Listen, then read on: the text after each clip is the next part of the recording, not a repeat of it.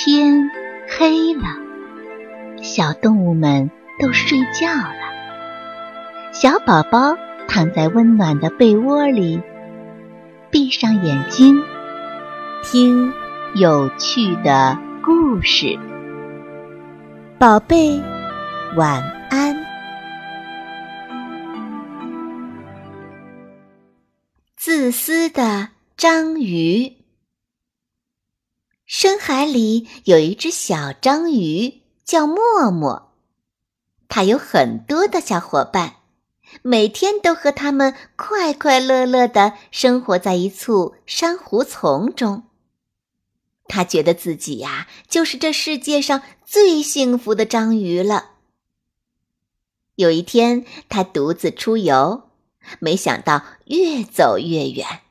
居然来到了一片自己完全陌生的海域，在海里迷路了。忽然，他看到前方不远处有一点亮光，他游上前去。原来这光是从一个洞穴发出来的。他好奇的慢慢游进去，越到里面亮光就越强，最后刺的他连眼睛都睁不开了。他努力的寻找光源，看到洞穴底下静静的躺着一块绿宝石，就是这块绿宝石发出的光亮。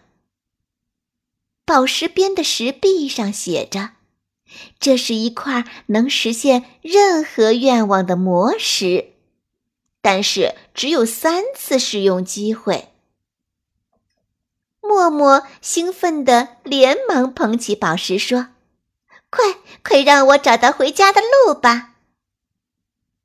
刚一说完，默默一睁眼，前面就是他的小伙伴了。他竟然转眼间就到家了。小伙伴见到默默，都围上来，把目光集中到了那块绿宝石上，异口同声地问默默。这这是什么呀？小章鱼默默就把事情的来龙去脉讲给了大家听。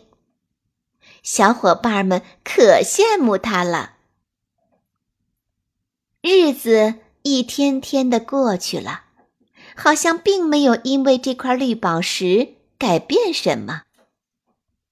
直到有一天，不知从哪儿冒出一条大鲨鱼。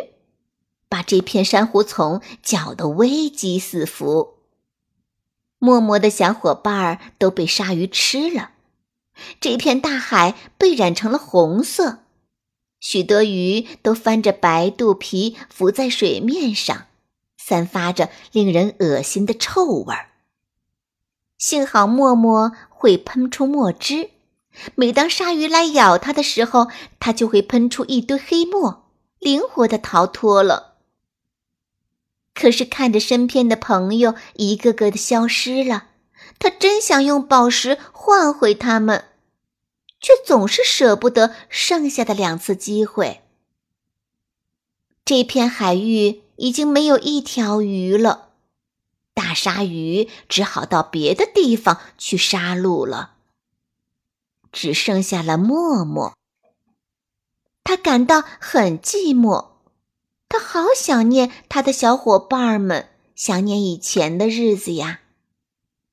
他不想再守着宝石，却什么也不做了。于是他终于许下了第二个愿望，让大家重新回来吧。很快，默默的愿望实现了，他又和大家生活在了一起。绿宝石还有最后一次实现愿望的机会，不过默默认为已经不需要了。和朋友们在一起就是他最美好的愿望。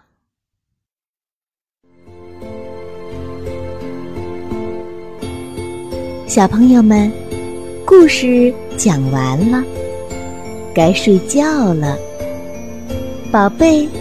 晚安。